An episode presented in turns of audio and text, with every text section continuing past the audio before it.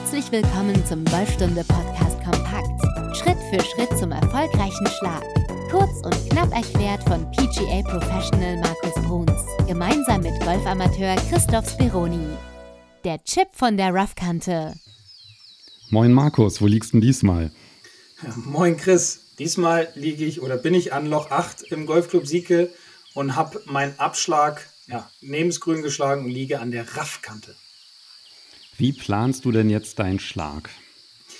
Ich checke erstmal die Lage. Das ist ganz wichtig, weil danach überlege ich, welchen Schlag ich ausführen will, beziehungsweise welchen Schläger ich nehmen will. Ich gucke mir auch genau an, wie, wie liegt der Ball also an der Raffkante dran. Ist da viel Gras hinter dem Ball? Ist da nicht so viel Gras hinter dem Ball? Dann checke ich, wie breit ist das Vorgrün und auch wie weit habe ich es bis zur Fahne. Jetzt mal weiter. Das heißt, wie viel Roll habe ich also vom Ball bis zur Fahne? Sind es 5 Meter, 10 Meter, 15 Meter, wie auch immer? Das sind halt auch wichtige Punkte, die mich äh, ja, in die Überlegung bringen, den richtigen Schläger zu nehmen. Was hat jetzt deine Analyse ergeben? Meine Analyse hat ergeben, dass ich die Wahl habe zwischen zwei Schlägern. Und zwar einmal zwischen dem Sandwedge und einmal dem Hybrid.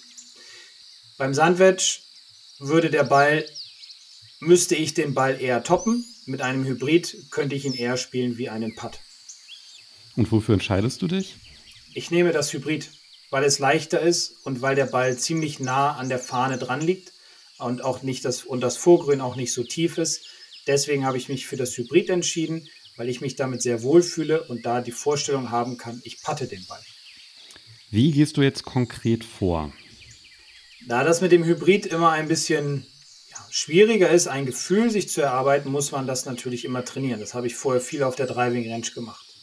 Dann gehe ich vor, so vor, dass ich selbstbewusst auf jeden Fall hingehe und ich stelle mir immer vor, dass ich den Ball patten will. Also ich stelle mir immer bei solchen Schlägen vor, dass ich im Grunde einen Putter in der Hand habe.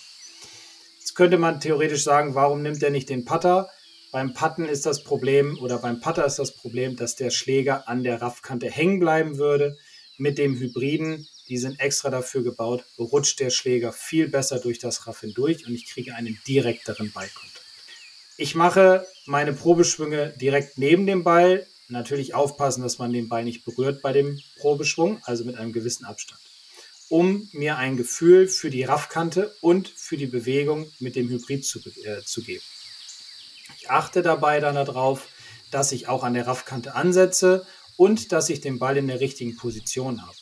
Der Ball sollte in diesem Fall sehr weit rechts liegen, denn ich möchte einen direkten Ballkontakt haben, damit der Ball gut von der Raffkante wegkommt.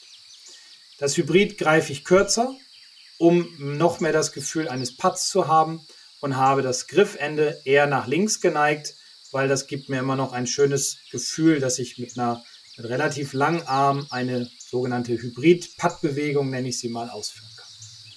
Wenn du dir jetzt das Gefühl erarbeitet hast, wie gehst du dann konkret vor? Dann gehe ich nochmal hinter den Ball in die Verlängerung Fahne Ball und gucke mir an, ob ich ein Zwischenziel finde oder wie der Break auf dem Grün ist. Aber ich lasse den Ball ja nur rollen, das heißt, ich kann auch hier sehr gut mit Break arbeiten. Also ob er von rechts nach links, von links nach rechts, ob es bergauf geht oder ob es bergab geht. Das ist auch ein ganz, ganz wichtiger Punkt, denn der Ball rollt zu 90 Prozent der Strecke und da kann man, wie gesagt, schon schön mit dem Break arbeiten. Wenn ich das dann habe, dann gehe ich genauso vor wie bei allen anderen Schlägen auch. Ich setze zuallererst meinen Schläger an den Ball. Und zwar so, dass die Mitte am Ball ist und die Mitte der Schlagfläche in Richtung meines Zwischenziels zeigt, was maximal 20 bis 30 Zentimeter vom Ball entfernt sein sollte.